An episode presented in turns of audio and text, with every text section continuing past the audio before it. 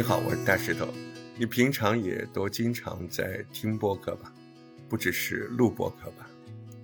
我在想，嗯，经常我打开电脑或者是手机，我在想我到底要听什么？呃，我也在想，你平常都会听什么？带着什么样的心态去听？我自己又是怎么样的呢？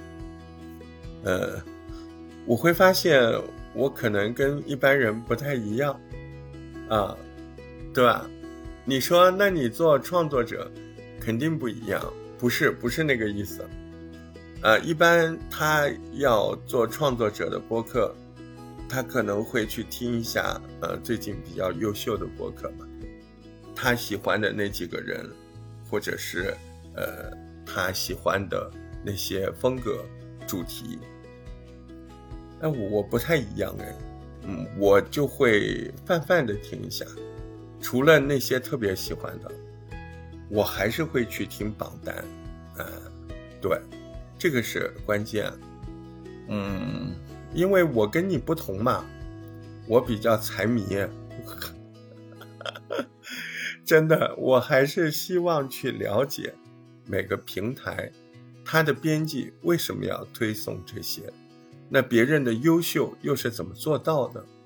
比如说刚才我就在听，呃，某云的这个平台，我在看它的逻辑，它推送的这个逻辑到底是什么，对吧？啊，我看了有几个哦，你看我很快就发现了，某云平台上，哎，还有人这么赚钱，他怎么赚钱呢？那某云的平台，有人专门发送那个。什么白噪音音乐？嘿，而且这个东西听的人还很多，哎，然后某云的第二类就是，呃，夜听节目，哎，但是跟我们传统的夜听不太一样，它的音乐可能分量比较大，随便讲几句话。那第三类，第三类还是恐怖故事，啊，志怪恐怖，嗯。所以这是某云，然后荔枝我今天也听了，啊，我觉得大家最近要对这个带壳的小水果稍微动点心思，为啥？因为我今天在群里也提醒大家了，我挺真诚的，因为我发现，呃，过去的三天，他给我推送了，呃，两条节目，然后给我带来了。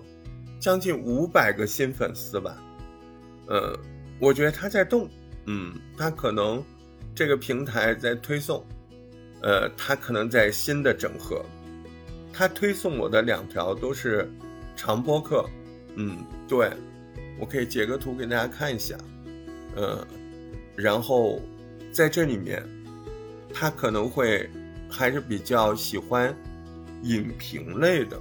啊，我今天感受到影评类的，嗯，我感觉到了他的善意。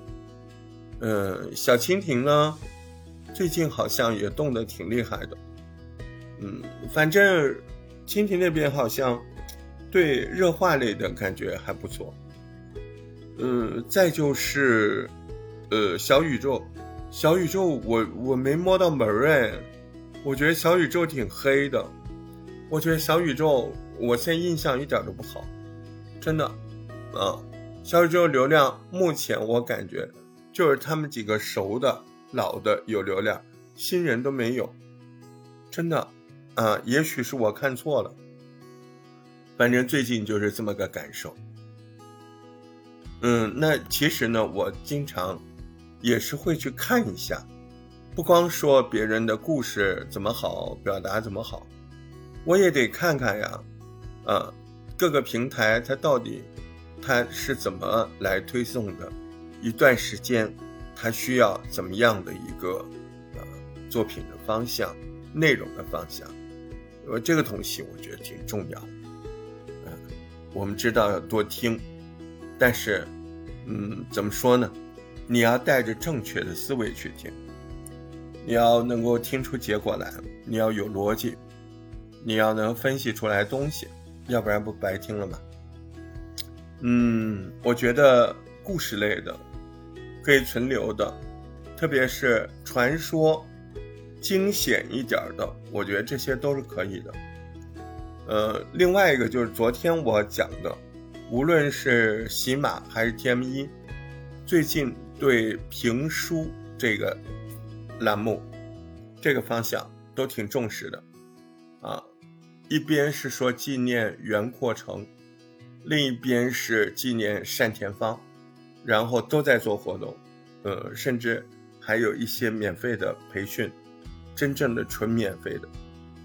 因为我觉得平台可能秀出来这里面的一些价值。第一，无论你怎么录，你都是公版书嘛，大家都可以干嘛，是不是？都是多少年前的，嗯，什么《说岳全传》，对吧？难道还有版权吗？没有啊，是不是？第二，评书它作为有点曲艺的性质，它的那个风味儿。他不一定要求你普通话那么准，但是你那个味儿你要出来，你个人的特点你要出来，所以这块，嗯，我觉得有些小伙伴倒真的可以去模仿模仿，玩一玩，没准是一条新路，真的，嗯，这个周末我的我的反思就是这些，你平常是怎么听播客节目的？你在听那些播客节目选择的时候，有什么标准？有什么心得？也记得分享给我们。感谢您的收听，我是大石头，祝您开心快乐。